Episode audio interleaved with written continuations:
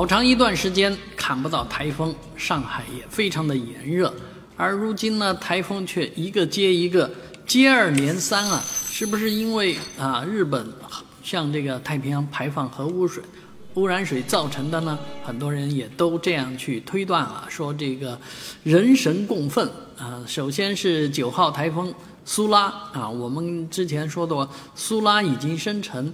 生成之后，最大的可能性是横穿台湾，啊，掠过台湾以后，嗯，经福建沿海登陆，那必然对上海造成比较大的影响。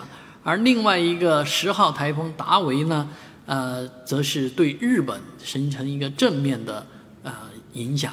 那这个核污染水必然会因为台风的影响呢，啊，被冲回去。还是怎么样啊？当然，这个位置还是跟福岛有一定的差距的。而未来呢，十一号台风海葵正在酝酿当中。